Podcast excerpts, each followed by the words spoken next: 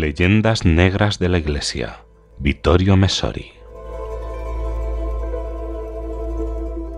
No cayó en el vacío, vistas las inmediatas reacciones de los lectores, el hecho de recordar a la sierva de Dios Anna Caterina Emmerich la estigmatizada cuyo proceso de beatificación está en curso y que hace 170 años habría visto el sudario original escondido en Asia y la sábana de Turín como una copia de las tres obtenidas mucho tiempo después, en la Edad Media, mediante un prodigio. Igual de milagroso sería el origen de la sábana primitiva, obtenida por proyección y no por contacto. Si nos atenemos a las visiones de la mística, publicada con las habituales advertencias de fe solo humana, si bien provista de dos imprimatur obispales.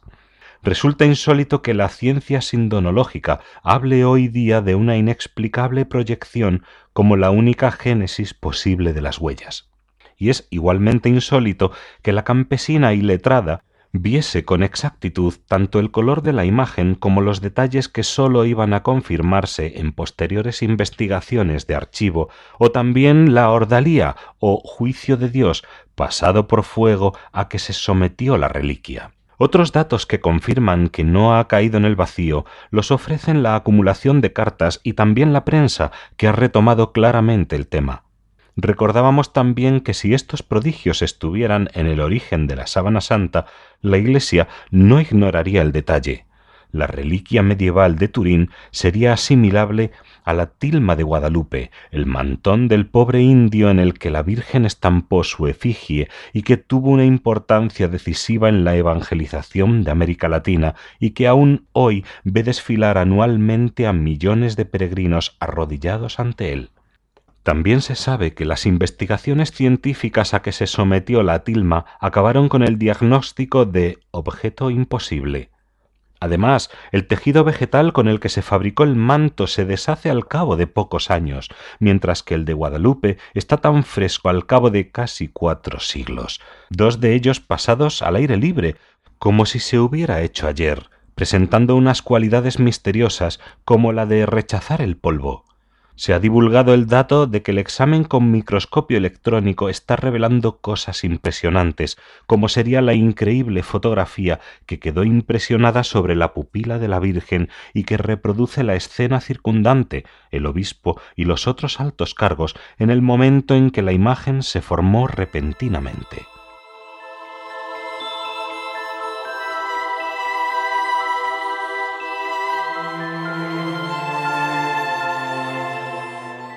A la espera de que también en Guadalupe prevalezca algún anacrónico iluminismo científico carente de respeto al misterio y a los creyentes que no frecuentan los centros en los que se fragua una fe adulta, pero ¿no ordena el Evangelio volverse como criaturas para entender algo?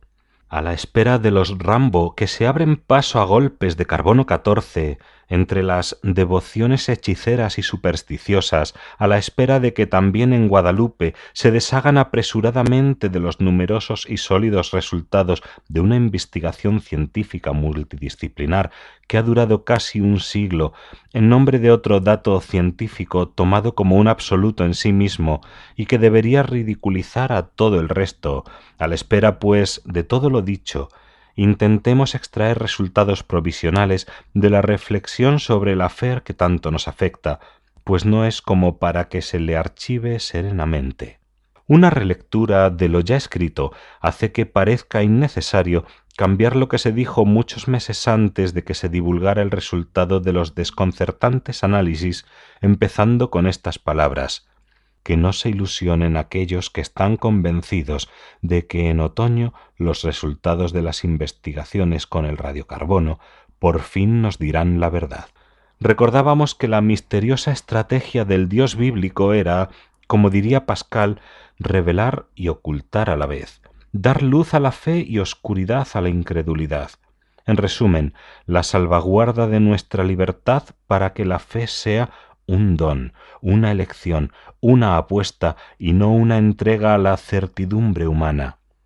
Decíamos que si el sudario está realmente ligado al misterio de Cristo, debe respetarse su lógica, hecha de ambigüedad y no de evidencias. el Deus absconditus que profetizaba Isaías y que se revela y oculta en Jesucristo, no pretende acorralar a nadie ni quitarle al hombre el derecho a la duda. Me decía a mí mismo que realmente aquel claroscuro que permite la apuesta por la fe quedaría protegido por las contradicciones respecto a las fechas. Yo esperaba tres resultados distintos e irreconciliables, Nunca esperé un veredicto unívoco que confirmase la fecha exacta, la del siglo I, pero no había tenido en cuenta que eran tres laboratorios y que utilizaban el mismo método y tipo de instrumental. La contradicción que esperaba, sólo por la sencilla lógica de la fe, se ha puesto de manifiesto con el contraste insalvable entre diferentes disciplinas en el seno de la misma ciencia.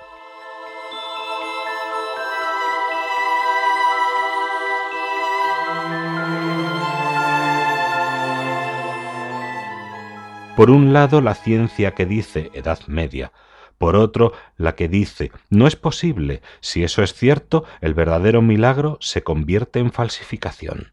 El método del radiocarbono pertenece a la ciencia, si bien con unas limitaciones que no parecen haberse tenido en cuenta, pero también es ciencia la sindonología, y además extraordinariamente multidisciplinar, porque recurre a la física, la química, la botánica, la medicina, la arqueología, etc. Forjada a lo largo de noventa años, no precisamente por legos y visionarios. Ahora, en lo que respecta al sudario, quien desee negar dará prioridad a la ciencia del radiocarbono, mientras que quien desee afirmar se volverá hacia esa enorme masa de resultados científicos de otro género que contradicen aquel veredicto y así como en todo lo que se refiere a Cristo, cada uno será llamado a hacer su elección, habiendo buenas razones, al menos aparentes, para unos y otros. Naturalmente aquel que quiera seguir afirmando no olvidará, como último consuelo para la opción escogida, todo lo que hemos intentado decir, empezando por el hecho de que si es verdadero, aquella pieza de lino es un unicum en el que ha tenido lugar aquel acto único por excelencia, que fue la resurrección, con unos efectos sobre la materia que nos resultan totalmente desconocidos. Tampoco olvidará que desde el punto de vista de la fe, la ciencia de los santos, es decir, la mística, es más fiable que la ciencia de los científicos, cuyos instrumentos son ciegos e incluso desorientadores si de verdad nos hallamos frente a un prodigio del tipo Emmerich o Guadalupe. ¿Qué esperábamos para esta imagen? Que siguiera quedando a salvo el espacio de la ambigüedad, la dimensión del misterio que hace que la fe en el Dios de Jesús no sea la del Dios de Mahoma, para quien el incrédulo no tiene derecho de ciudadanía y es un loco porque niega la evidencia. Si bien de un modo imprevisible, como es natural, mis caminos no son los vuestros, se ha respetado la espera y el misterio no sólo permanece intacto, sino que se ha espesado, mostrando unas divergencias que ponen a la ciencia en contradicción consigo misma. Nuestro cometido es no cerrar el caso, prosiguiendo la investigación sindonológica y acumulando cada vez un número mayor de datos para espesar ese misterio que es garantía de libertad. Hay que poder decir no, pero también sí, tanto en nombre de la fe como de la razón.